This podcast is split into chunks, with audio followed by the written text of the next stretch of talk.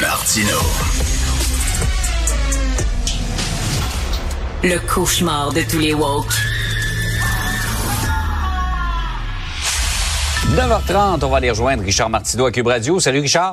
Salut Jean-François. Écoute, ça rentre comme dans un moulin, ça respecte aucune frontière, ça se promène sur nos terrains. Bientôt, ça va rentrer dans nos maisons. Moi, je trouve que ça représente une menace pour notre sécurité. Je te parle bien sûr des dindes noires.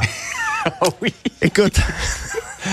Il y en a partout, c'est épouvantable. Ça rentre, là, ça, ça, ça se fout des frontières. As-tu vu le maire de Louisville qui a ouvert la chasse aux dindes noires? à coup de bâton de baseball? Ben oui, ben écoute, justement, heureusement, lui s'est tenu debout. Il y a un homme qui dit Hey, ça va, arrêtez là tout de suite. Prenez vos bâtons de baseball, si vous m'écoutez, là, et euh, partez à la chasse aux dindes noires. Quel personnage coloré quand même, hein? On va se le dire, oh, la maire oui. de Louisville. Absolument.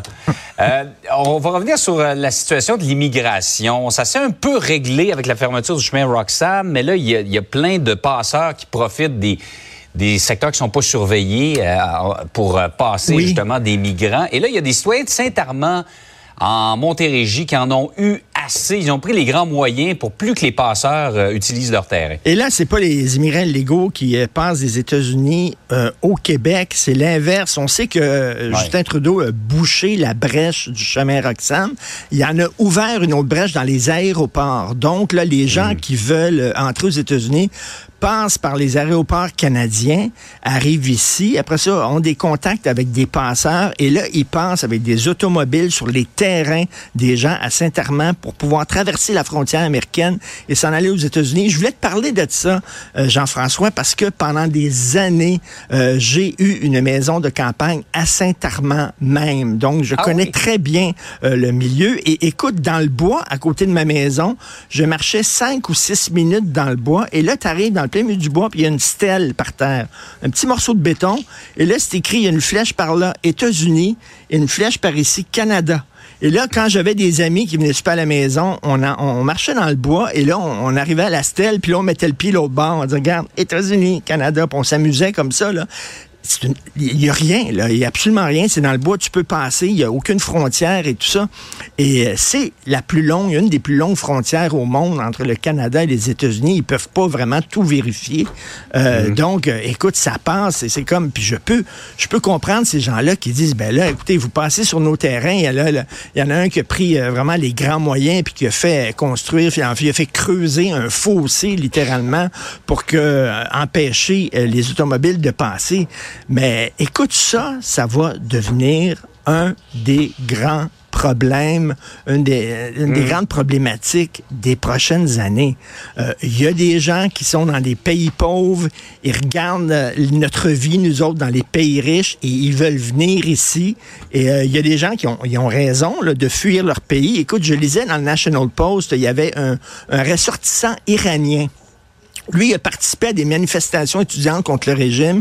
Il a été arrêté. Il a été battu, emprisonné. Il a réussi à se sauver finalement en passant par les montagnes à dos de cheval. Mmh. Et euh, lui, ça a pris deux ans et demi. Hein. Il, a, il, a, déposé une, une, demande à bonne et due forme pour être réfugié au Canada. Ça a pris deux ans et demi avant qu'il soit accepté. Et il dit, ben moi, je, je suis passé par le processus régulier. Et exact. moi, en ah, tant que vrai réfugié, je suis pas un faux réfugié, je suis un vrai réfugié. Mmh. Il dit, moi, ça me choque de voir qu'il y a des gens euh, qui utilisent euh, la générosité euh, du, Canada pour pouvoir entrer alors qu'ils n'ont pas des raisons d'entrer.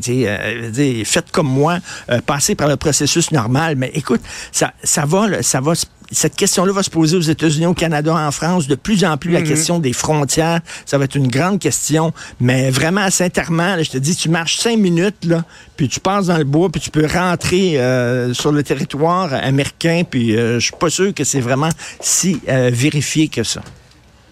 Euh, moi non plus, effectivement. Non.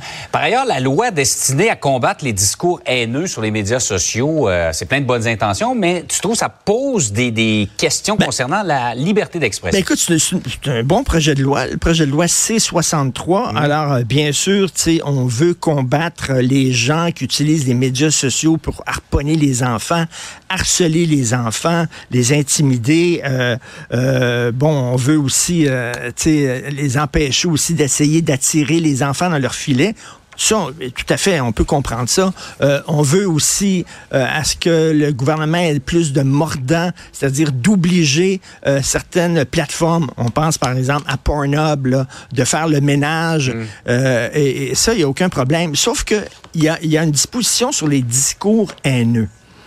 Et là, mm. les gens qui croient voir un discours haineux sur les médias sociaux vont pouvoir porter plainte à la Commission des droits de la personne, Commission canadienne des droits de la personne, qui, eux, vont mener une mm-hmm. enquête pour savoir est-ce un discours haineux ou pas. Mais on l'a vu par le passé, la Commission canadienne des droits de la personne voit parfois des discours haineux là où il n'y en a pas. Quelle est la frontière? Entre une opinion?